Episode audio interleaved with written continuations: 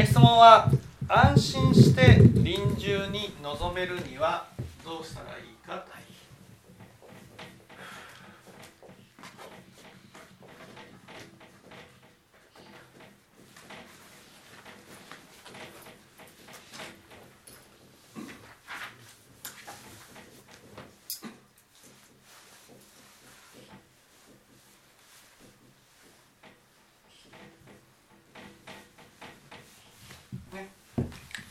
まずそのためには、ね、死の恐れを取り除かなければならないわけですね。ね安心して、えー、臨終に臨むっていうことは、ね、死を、ね、死の問題を解決しないと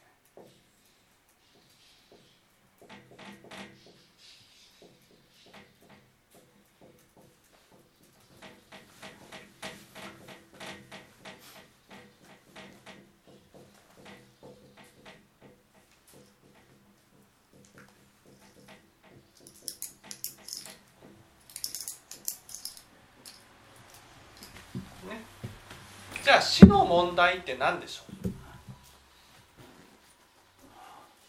死の問題。ね。安心して臨終に臨むためには死の問題を解決しておかなければならない。この死の問題ってお母さん何ですか？死の問題。死がなぜ問題なんでしょう。ががなく崩れちゃうから。うん、がが崩れるから。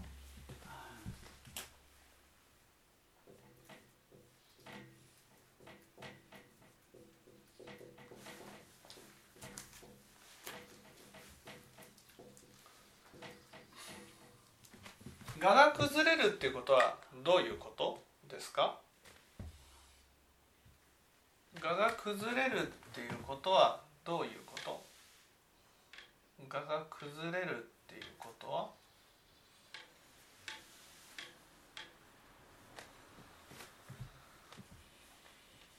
本当の自分が見えるですか本当の自分が見える。蛾が崩れるっていうことはお父さんどういうこと？蛾が崩れる。蛾が崩れるっていうことは？が崩れ自分があの作った自分像がなくなる。がが崩れる。がが崩れるっていうことは？清盛さん。がが崩れるっていうことは今まで自分だと思ってたものがそうでなかったと知らされる。うん。がが崩れるですよ。がが崩れる。もう一回お母さん。蛾が崩れるっていうのはどういうこと？蛾が崩れるっていうことは蛾がなくなるってこと？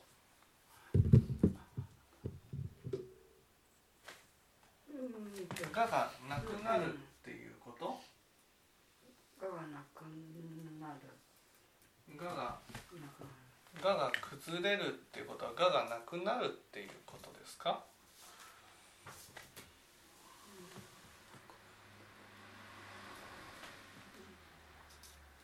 まで当てにしていた価値の価値とかいう。うんうんうんね。がだ私たちにはね私たちの迷った人生の目的はね価値の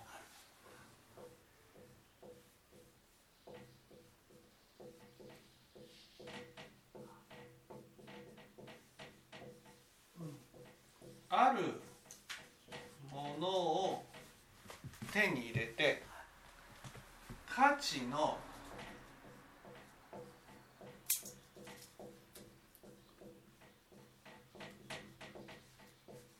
ある人間になること、ね、これが私たちが思っている、ね、人生の目的でありこれを何て言う。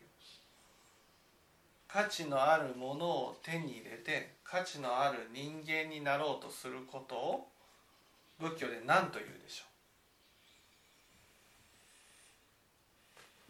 えがじゃない。う価値のあるものを求めて、の、価値のある人間になろうとすることを何という？価値のあるものを求めて。うん、煩悩。そう。これを煩悩というんですね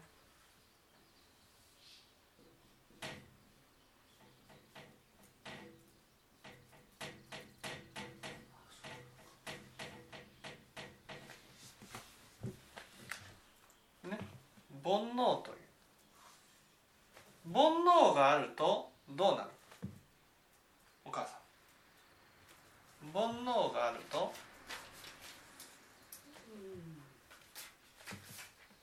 人より人よりも上にうん。だからうん。正体名門利用中、煩悩っていうのは正太名門利用ですよね。うん、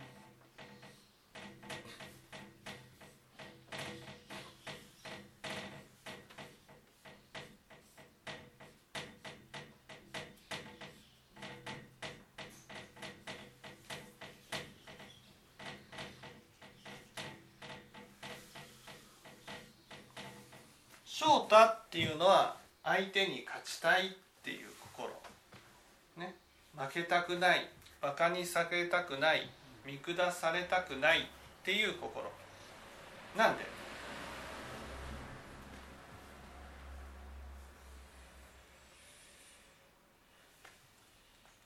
なんで負けたら価値のある人間じゃなくなるうんうんバカにされたらね自分が置いている価値ね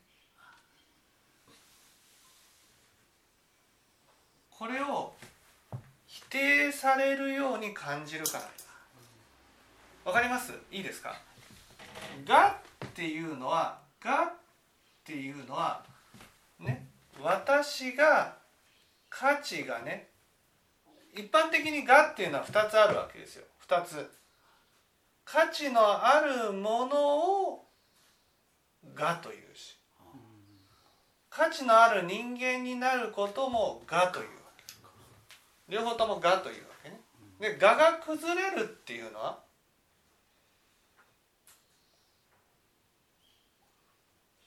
どっち？どっち？価値のある人間がなくなる？うん違うんです。あそうか。価値のね私が価値のある人間だと思ってねいわゆるこうすがっていた根拠としていた価値。これが崩れるってことなんです。だから自分は価値のある人間だということが崩れるわけじゃないんです。ね、崩れるわけじゃない。崩れるわけじゃない。価値のあるね？私が価値のね？ある人間だとこういうのが崩れるわけじゃなくて自分が価値のある人間だと根拠にしていたものが崩れるっていうことなんです。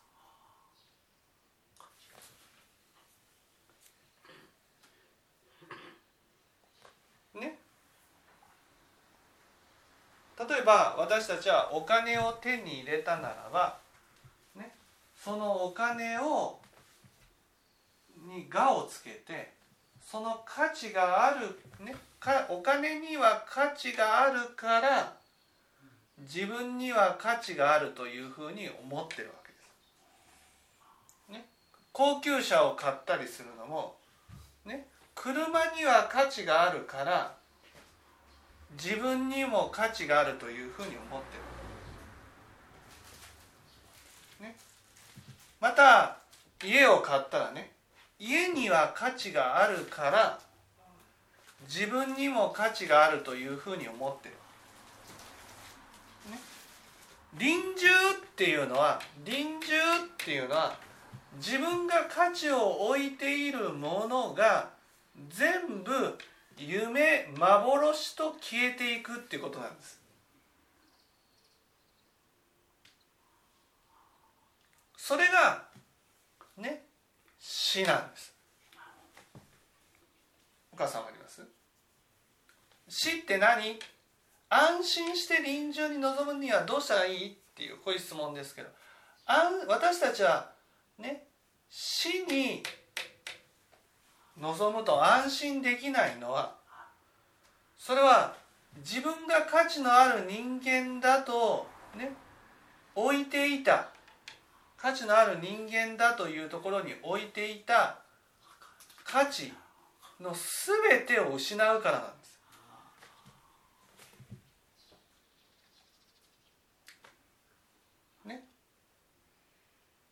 全てを失う。だから私たちは無意識のうちに価値のあるものを求める。求める、ね、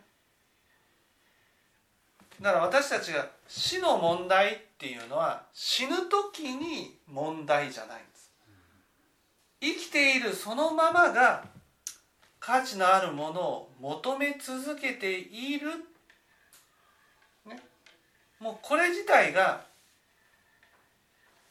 この価値自体がね無常のものなので価値を失うという苦しみを味わわなければならないというねそういう結果を受けるわけです。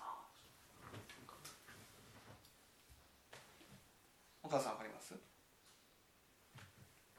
どういうこと？価値を置いて。たものが全部。うんそう価値を置いていたものね価値を置いていたものがね価値を置いていたものが価値がなくなる。なくなるとどうなる？どうなる？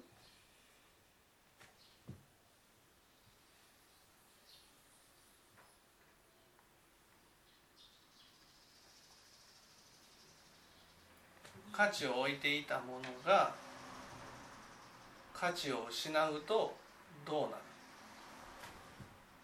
る？いいですか？価値のあるものを失ったからといって価値のある人間が崩れたわけじゃないわけです。価値のある人間が崩れたわけじゃな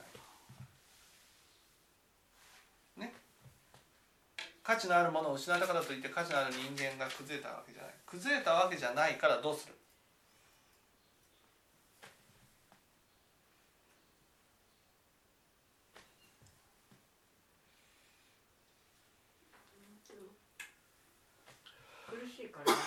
苦しいから？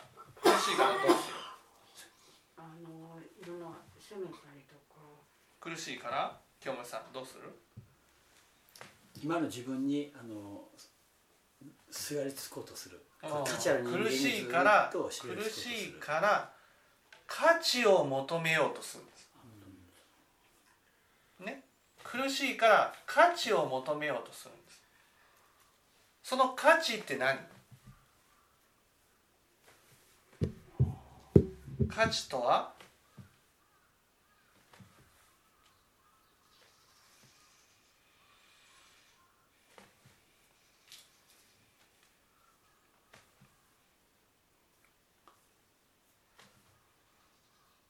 価値とは？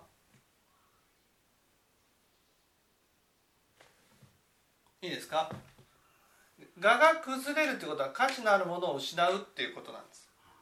価値のあるものを失うっていうことはね私たちは価値のある人価値のあるものを手に入れて価値のある人間になろうとしてる。価値のあるものを失ったらそれでも価値を求めるんです。私たちは、ね、おね価値のある人間から降りることはないんです。ない。ね。だから価値のあるものを求め続けるんです。その価値のあるものとは何？価値のあるものとは？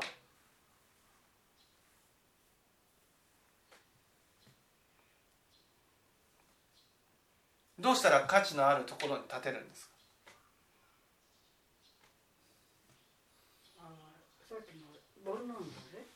うん、お父さん、どうしたら価値のあるところに立てるんですか？これはまだ生きとる時の話生きてても死んでも変わんないんです。私たちは。だから死ね安心してうん。ね臨終に臨むにはっていうふうにうん。こう質問されたけどねこれは臨終だけが問題じゃないわけですよ、臨終になると自分が価値を置いていたものを全て失うだけなんです。うん。それだけそれだけなんです。臨終っていうのは価値を置いていたものを全部失う。ただそれだけの時なんです。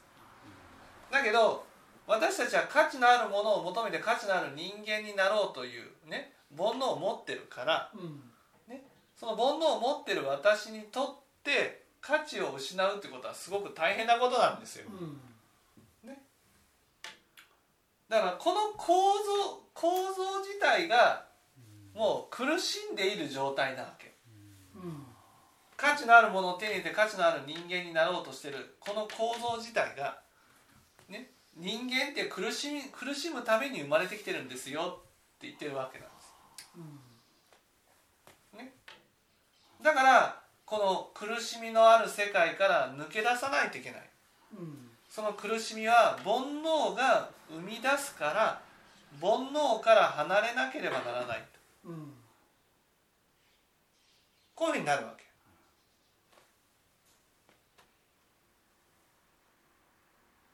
ね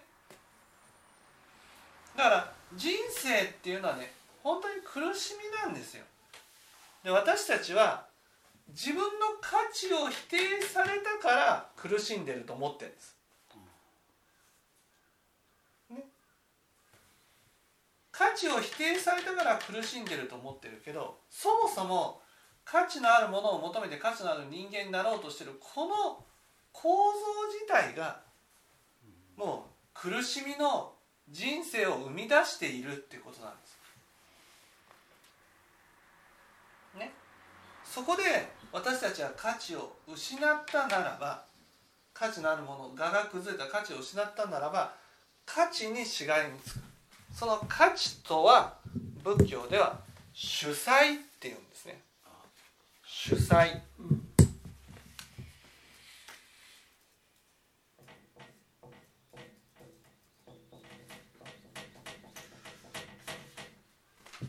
ね主催っていうふうに言うわけです。主っていうのは何？清山さん。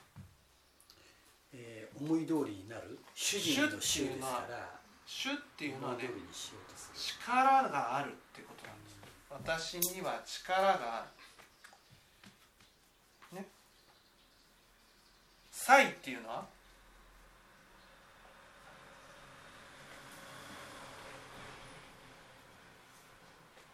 母さん。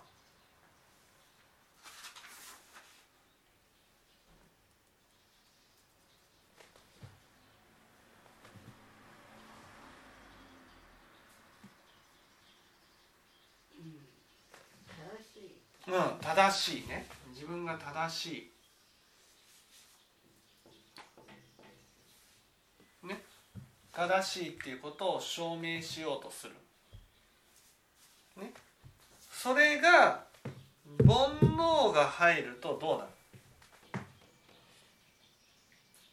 煩悩が入ると？煩悩が入ると？いわゆる力は価値なんです。うん力があるっていうことを証明できると私は価値のある人間だっていうところに立てるわけ。正しいっていうのは価値なんです正しいっていうところに立てたら価値のある人間だっていうところに立てるんです。だから私たちは我が崩れると主催に走るわけ。主催っていうのは力があるところに立ちたいとなる、ね、力があるところに立ちたいとするとどうしたらいいんですか？どうしたら？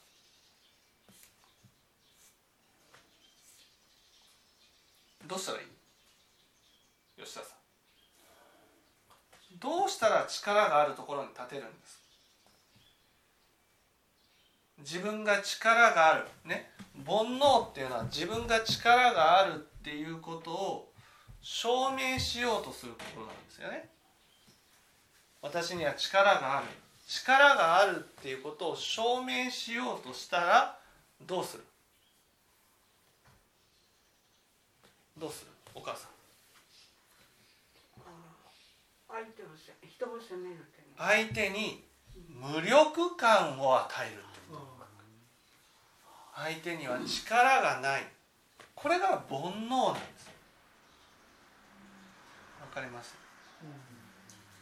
煩悩っていうのはね翔太っていうのは相手を任して自分が勝つってことなんです。こここで大、ね、ここでポイントなのは翔太っていうのは自分が勝ちたいんじゃないんです。わかります？負けを認めさせたいっていうことなんです。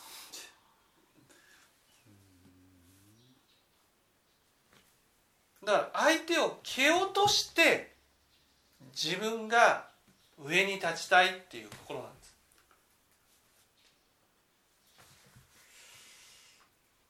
ね、それが自分がねいつも起きてるわけじゃないんです。いいですか？いつも起きてるわけじゃなくて価値を自分の我を否定された時に起きるんです。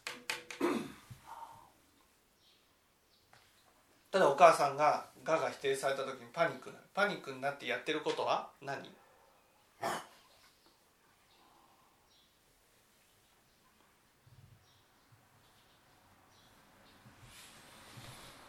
何？パニックになってやってることは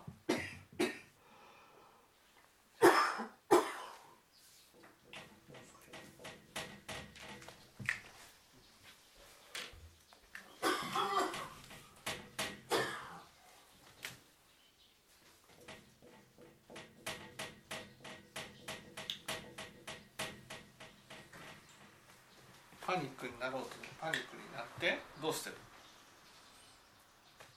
パニックになると必ず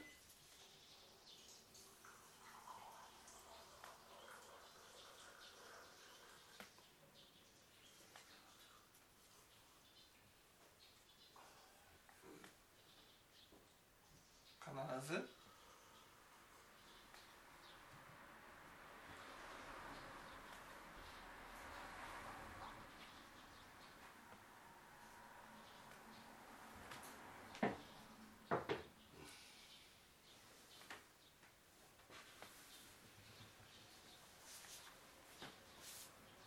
必ずお母さん。必ず相手に無力感を与えようとして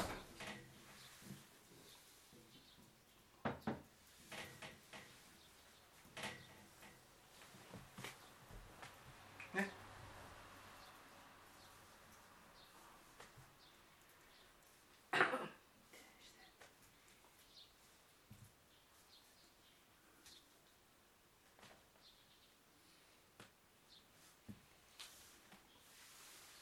無力感を与えようとして。る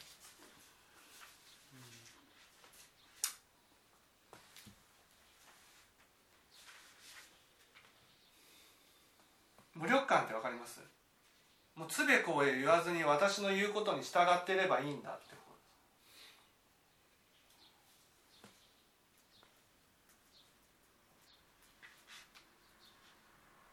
と私が右だって言ったら相手は右に動いてもらいたい。左だって言ったら相手は左に動いてもらいたい。そこに私たちは「才」が入るから「才」っていうのは。お母さん。そう自分が正しいところに立って相手を思い通りに動かしたい相手を思い通りに動かしたいっていうことは無力感を与えたいっていうことなんです。ね、当然才だから相手のことを悪者にする。悪い。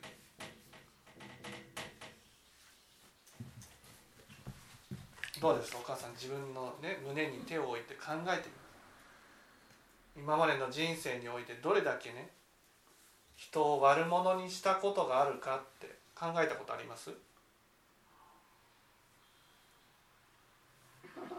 いっぱいあるいっぱい悪者にその悪者にしてる時は多くの場合はねその人に対して言うことを聞かせたいって思ってる時なんです。こういうふうにしてほしいああいうふうにしてほしい。ね。それはねあなたが思い通りにならないことあなたが悪いことであり私は正しいことであるから私の言うことをちゃんと聞きなさいっていうふうに思う。なんでなんでかっていうと思い通りに動いてくれたら価値が保てるからなんです。だからいつもじゃないんです。そこがポイントなんです。いつも思い通りにしたいと思ってるわけじゃないんです。ね。いつも相手を悪者にしてるわけじゃないんです。いつもは自分に価値があると思ってるから悪者にもしないし、ね、言うことを聞かせようと思ってるわけでもない。だけど価値を失ったならば価値を否定されたならば容赦なく相手を悪者にして無力感を与えている。この種まきこれを仏教で何という？清盛さん。これを罪悪っていうんですね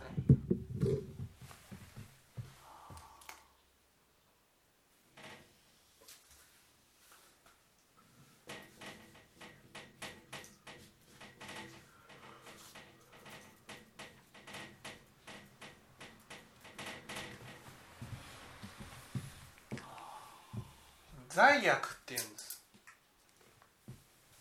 ね。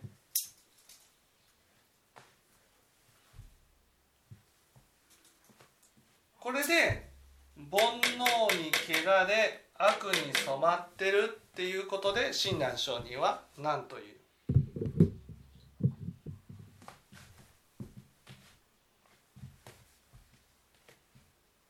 清盛さんあしないっぱいあると思うんですけど。煩悩に染まり悪煩に悩悪をしているもので。悪性をさらにやる。いや違う悪性違う違う栄悪汚然空前にして症状の死になくです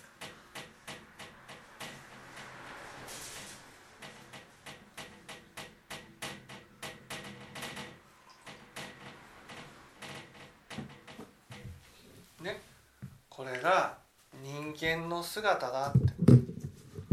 だけど人に対して悪者にした、ね、無力感を与えたっていうことはそれはどんな時に書いてくる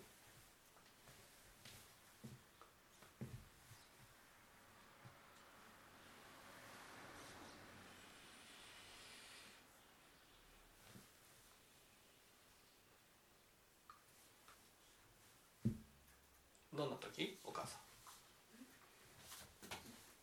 自分が悪い自分が「が」が崩れた時に帰ってくる。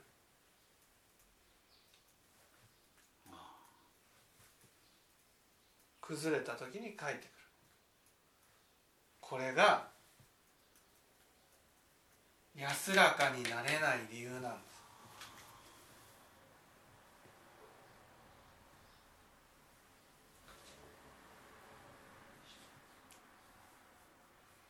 ね死っていうのはあなたがねあなたが我が崩れた時にやってきたことが跳ね返って来るんです。ああ自分の人生どうだっただろうか。ねこう胸を置いて考えた時に思い通りにならない人を責めてきたことはないだろうか。悪者にしていたことはないだろうか。思い通りにならない人に対して悪者にして思いをね貫こうとしたことはないだろうか。お母さんどうです？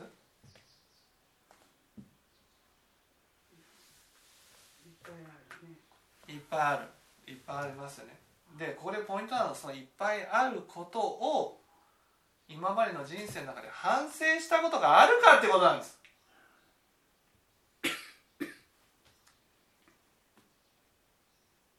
ああまたねまた責めちゃったな。また悪者にしてしまったな。また思い通りにしようとしていたな。そこをああ自分はこういうことをやっているなと。ね。こう思ったことがあるだろうかってことなんです。いやそう思った瞬間にもう自分が正しいところに立って相手をね悪者にして思いを通していないだろうか。ここなんです。ね。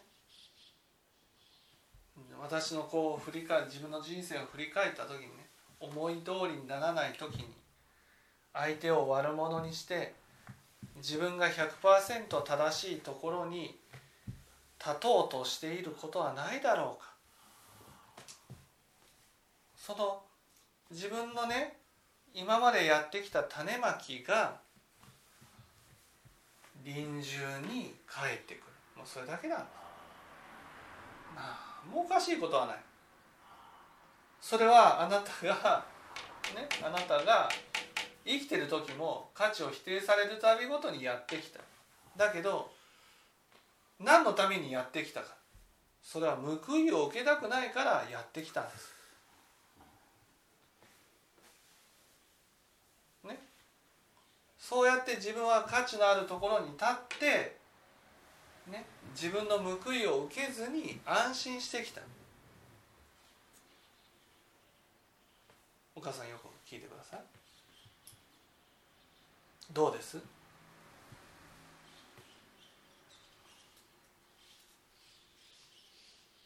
で何度も言うようにね。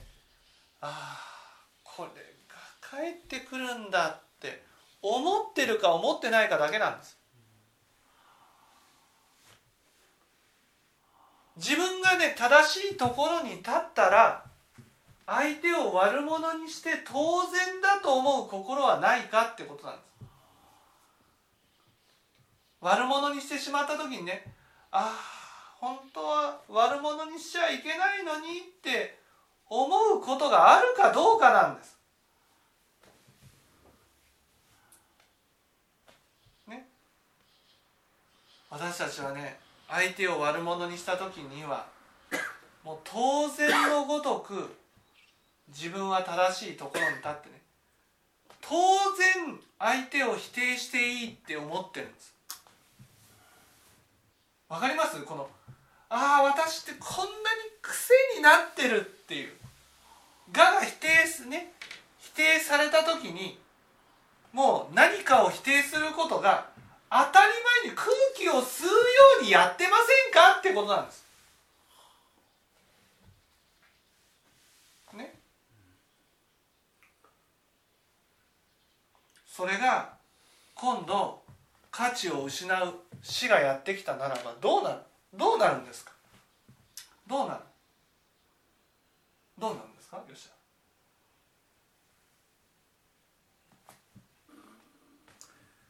その自分なんていうかな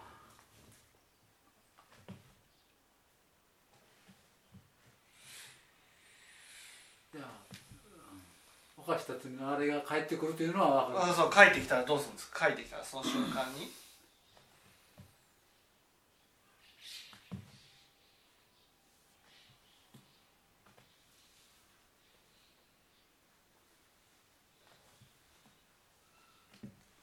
瞬間に？苦しむんですよね。苦しむいやいやいいですか？帰ってきた瞬間にもう何かを誰かを自分でも否定せずには折れない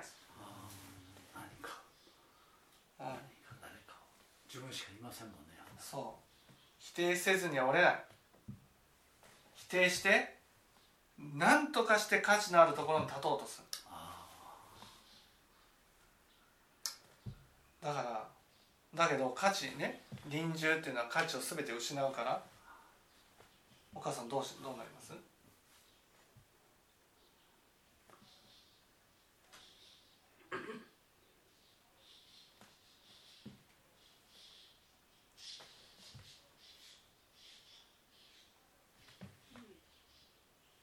全部跳ね返ってくる。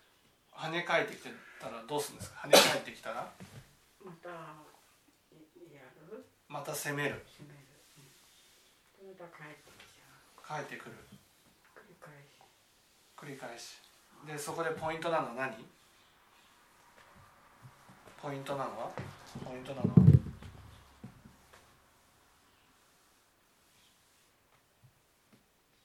ここで一番のポイントは何でしょう？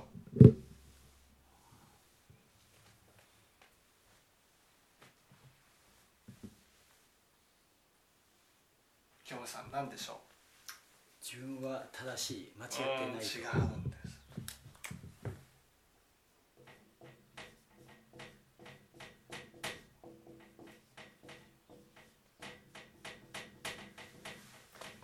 悪く見る。人ですか？人を。人を。まあ自分もそうですが悪く見る？わかる？わかります？ありのままに見て悪いなら悪いこれならまあね不安は少ない。悪く見ると何が問題？悪く見るってわかります？ありのままよりも悪く見るってことなんです。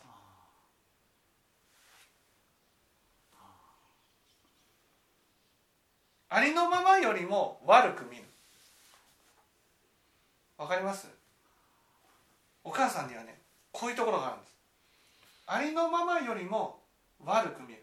悪く見ると当然自分は正しいところに立てるのでその悪く見てる時だけは安心できるんです。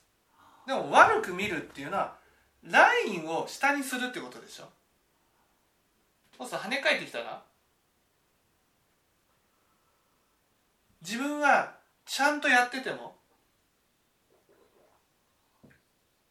悪く見られてるんじゃないかってなりますよね。ね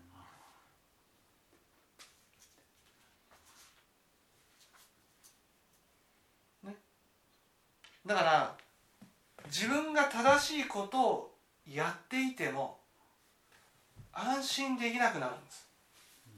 悪く見ると。だからもう否定するしかなくなっちゃうんです。否定するしか。もうどんどん悪く見る。どんどんどんどん悪く見るどんどん跳ね返るんです。否定していなければ苦しんでしまうんです。それがねこれ臨終にやってくるだけじゃないです。本当に死をね深く見つめた時に価値のあるものは全部価値がなくなるので別に臨終本当の臨終がやってこなくても死を連想させるようなことがあるだけで価値を失ってこの状態にはまってしまうんです。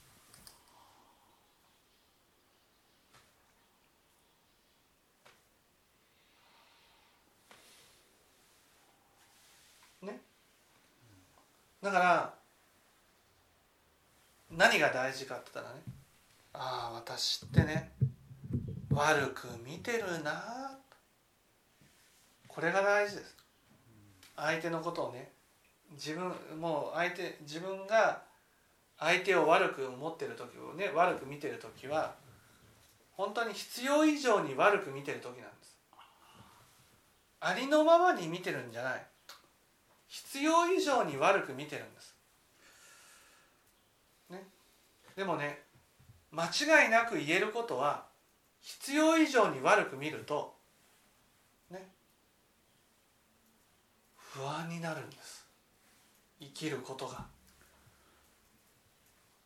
だから価値が失わない価値がね崩れないように我が崩れないように崩れないように生きるようになるんです。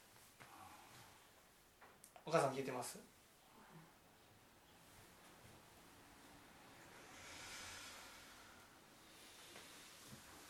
どうです？一言になってません？お母さん。なんか恐ろしこれこれを聞いてねああ恐ろしいなって思うかどうかなんです、ね、何度も言うように私たちは正しいところに立ってるので今の話をどう聞くんですか。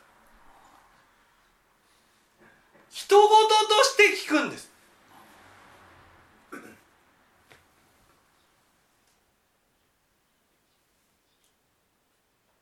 自分の身に降りかかってきてもお母さんね今どう聞いてるかって自分の身に降りかかってきてもね人を悪く見ればいいって思ってるんです。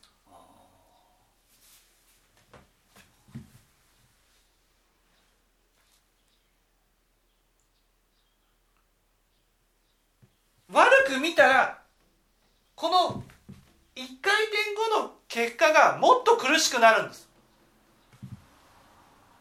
でもその時もまた悪く見ればいいって思うんです。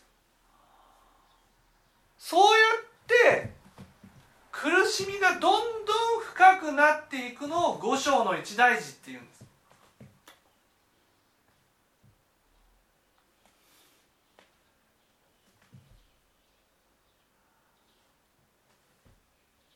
わかります？お母さん自分がね人事として聞いてるっていう自覚あります？人事なんです。本当に。人人事なんです。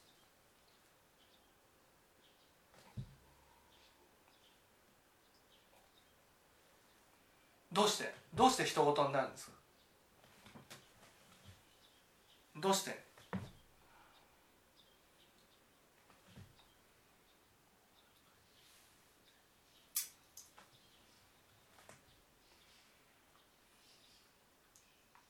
どうして人事になる？人事だと思ってないから。いや人事になってます。だからどうしてって言われても。それはいいですか？人事となっているのは不安だからです。自分とは関係のないことだっていうふうにしてるんです。そうしなければね今の話はねどうです？振り返ってみて自分はいっぱい悪者にしてますよね。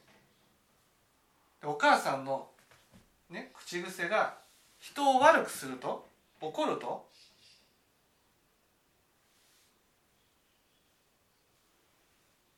怒ると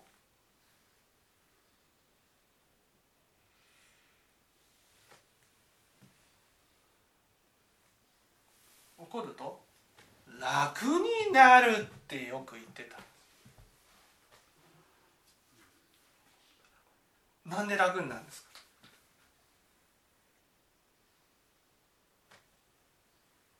それは？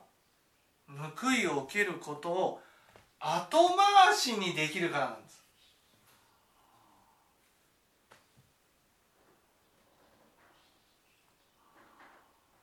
後回しにできる代わりにその報いは？未来の報いは？どうなると思います吉田さ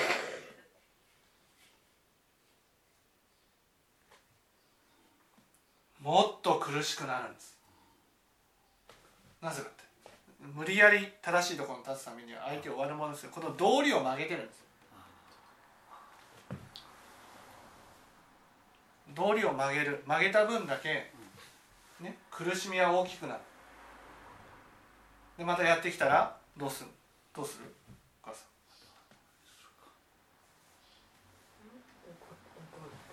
ん。怒って。正しいところにだって苦しなことなしそう。わかります？お母さんはこの人を悪者にするのがどうなってる？習慣化してるってことなんです。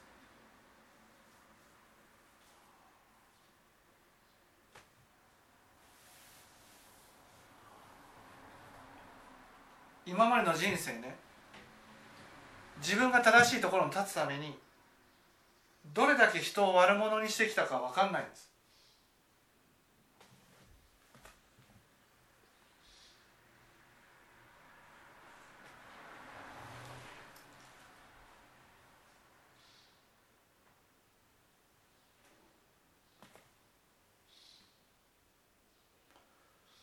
わかります？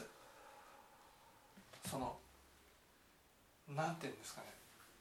本当に人事になってるって自覚あります？人事なんです。本当に吉田さんの方がねうーんうんそうこれは恐ろしい。わかります？吉田さんとねお母さんとの違いはどこにあるか。吉田さんはね自分の死を間近に考えてるわけ。だから死から逃げれないっていうところに立ってるんです。死から逃げれないからこれは必ず来る問題だっていうふうに理解してるんです。お母さんはね死はまだ来ないものだと思ってるんです。だから生きてる間はね悪者にして逃げ切ればいいと思ってるんです。わかりますかね？こうこういうことを繰り返した未来のことを想像できるかどうかなんです。お母さんはねこういうことを繰り返しても生きてきたじゃんって思ってるわけ。こういうことを繰り返して生きてきたよねっていうふうに思ってるわけ。全部くぐり抜けてきたじゃんって思ってるんです。今話をしてるのはこういうことを繰り返した先臨終には何が待ってるかって話をしてるんです。ここがお母さんの場合は果てしなくす未来に置いてるんです。だから今から何とかしようっていう気持ちにならないわけ。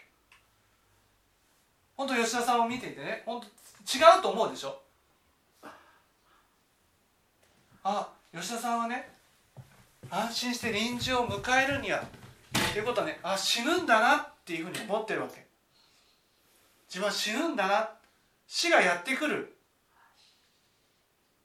っていうふうに思ってるわけ。で今はこう死ってこういうことが来ますよってダイレクトに話をしてるわけですよ。だからぐっとねあこういう未来を受けないために今どうしたらいいかっていう話になってるわけ。でもお母さんはこういう未来が待ってますよ。あこういう未来が待ってるんだって聞いちゃってるんです。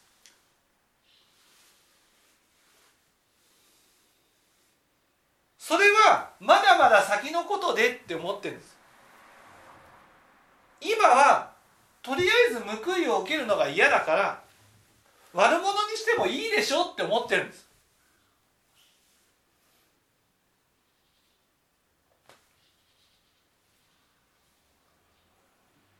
ね。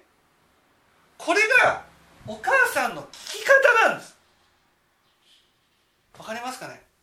自分の問題にななならないんです。お母さんの聞き方ね。いつも正しいところに正しいところに自分を立つためにはどうしたらいいかっていう聞き方をしてるんです。この自分自身が受けていく未来っていうのが分かってないわけ。ね？だから普通だったら聞いたらね驚くわけですよ。どうしたらいいのって話になるわけ。でもお母さんはね聞いたらこうやって目が閉じていくんです。目が辛いかもしれないけど閉じていく。閉じていくってことはなんていうんですかね。聞いてるだけなんです。本当はね吉田さんの質問だから吉田さんに話をしていかなくちゃいけないんだけどお母さんに話を振ってるのはお母さんがだんだんその遠くなってるからなんです。こうやって何回も引き寄せて「はい聞いてよはい聞いてよ聞いてよ聞いてよ」ってやらないとねお母さんが遠くになっていくんです。でもろにお母さんのダイレクトな話なのにこれ一言で聞いたら他の話も全部一言じゃんっていう話なわけ遠くにいるんですよ遠くに本当にね死を遠くに眺めてるんです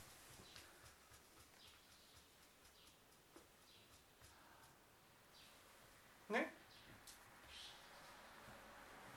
だからもう何度もね「お母さん聞いてますか?」「お母さん聞いてますか?」「お母さん聞いてますか?」こうやってね手繰り寄せないといけない。わかります？それくらいねお母さん当たり前のように人を悪者してるんですよ。本当に。もう癖になってるんです。それがどうしたらいいんだろうかって思わなくて聞いちゃうんです。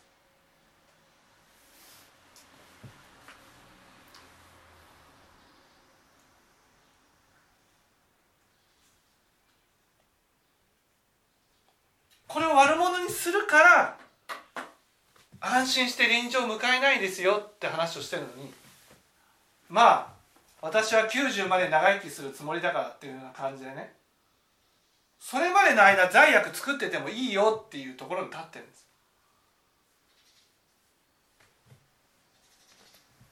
それではねこれは何十年先でも必ず来るって分かったら今からどうしようと思うんです。今から生き方が変わるんです。わかりますかね？聴聞って耳を鼓膜を振動させればいいわけじゃないんです。あなたの生き方が変わらないといけないんです。ここは煩悩を求めてる限り苦しみますよって話をしてるんです。なのにこれから先も煩悩を求めようとしてるんです。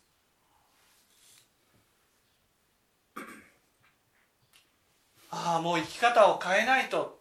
って思ってほしいんですよ。本当は。ね。この話を聞いて結局安心して臨場を迎えるためにはもう煩悩煩悩を満たすことによって幸せを得ようっていう生き方を離れなければ安心して死ねませんよっていうそういう話をしてるんですねでもねお母さんはねああ私煩悩煩悩を満たして幸せを得ようとしてるっていう自覚がないんです。こんなことないよって思ってる違う。もうもろにそういう感じなわけ。そんなね自分がずっと続けてきたことがねちょっとちょっとこう心が変わったからといってね変わるわけないんですよ。こんな悪ばかり人を悪者ばかりにしていていいんだろうかと思ってほしいんです。そしてこれからね自分が悪者にした時に気づいてほしいんです。ああ悪者にしてる。これが五章一大事にさせるんだなっていうことをちゃんと自覚してほしいんです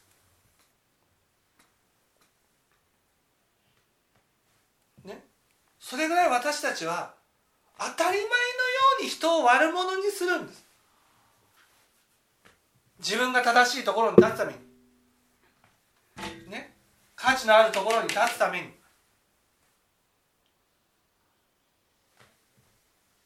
それが本当ねもうこういっちゃなんですけどなんていうんですかね。もう正直に言わせてもらうとねみんなこう聞きに来た中でね本当にお母さんは本当一言率が高いんです。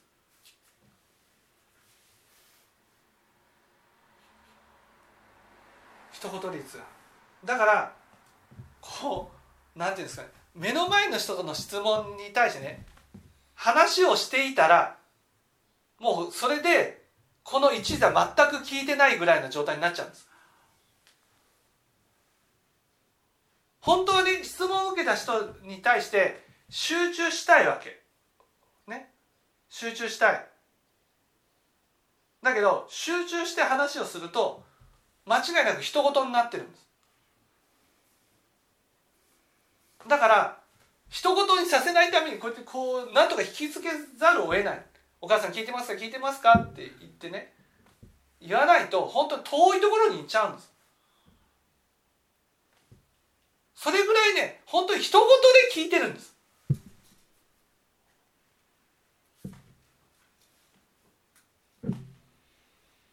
ね。だけどまあそのお母さんよりもこの聞いてる人の方がやっぱりより真剣に聞いてもらわなきゃいけないって時はそこは声をかけずにやってますけど。だけど基本ねお母さんだから僕のお母さんだからねやっぱり一言として聞いてほしくないんです特にこの話はもうダイレクトにお母さんの姿バーンと出てる話なの。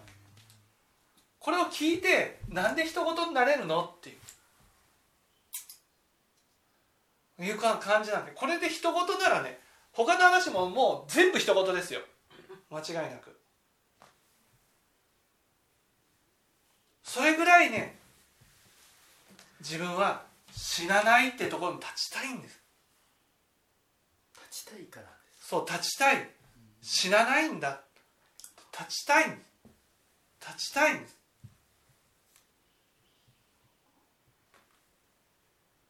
考えると不安になるんです。ね。死んだら死んだ時さぐらいに思ってるんですこれをなぜ生きるではね？大いなる諦めっていう。んです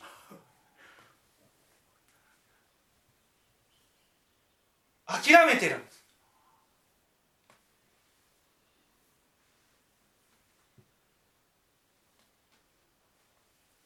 ね？だけど諦めちゃあかんもうまさにこう質問をね安心して臨場無望むにはもう目を皿にして聞きたい内容じゃないですかお母さんにとって。でもそれを一言として聞くってことはね絶対ね死なないって思ってるんです。死なないって思ってるんです、ね、そして心の問題よりもね肉体のね苦しみの方が大きいと思ってるんですよ。こんなことないこの体の苦しみやいろんなものを乗り越えてでもねこの心の問題を解決しなければね幸せにはなれないんです。せっかくねこのね吉田さんがいい質問してくれてくれたんだからねそれを本当に目を皿にしてねあもう生き方を変えようと。ね思い通りにならなくてもいいかって思えるかどうかなんです。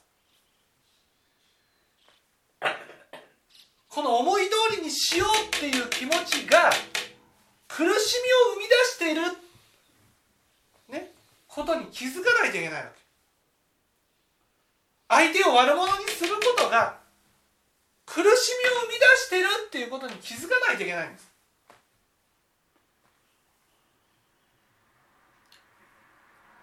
そして自分が悪者にした時にねああまたやっちゃったって思えるかってことなんですよ。またやっちゃった。またやっちゃった。こう思えるか。ね。なんていうんですかね。死を死ぬっていうのは誰でも起きることなんですよ。誰誰にも最後には死が待ってるんです。それをそれまでどう生きたらいいかっていうことが大事なはずなんです特にお父さんやお母さんなんでね。もうね死僕たちよりも死が近いわけなんですよ。紅茶なんですけど。そしたらね余計どう生きるかっていうことが大事になるんです。これからどう生きていくかどういう心がけで生きていくかそれが大事なはずなんですね吉田さんがねもう80もう過ぎてるからねもうこの残された時間で何をしたらいいのかっていうことを真剣にね考えてこういう質問をされたわけですよ。それを受けてねああ私もそうなんだな私もやがて死んでいかなければならないなって思えたかどうかなんですもうね死なんて遠い先のことのように思って生きてるんですね死ぬなんてまだまだ先のことだと思ってるんです。いや死ぬなんて来ないもんだと思ってるんです。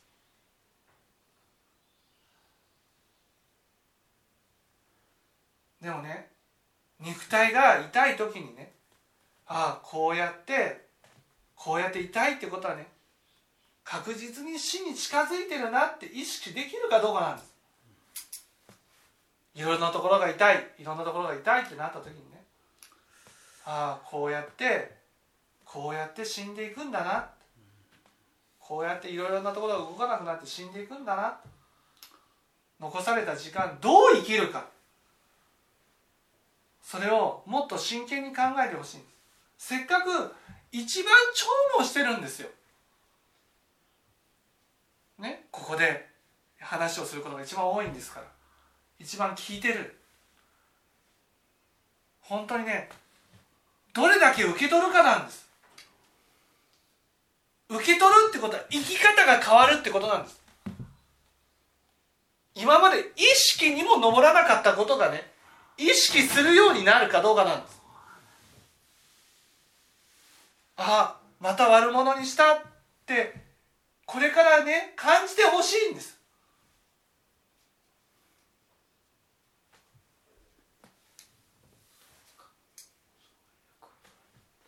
そこなんですよ。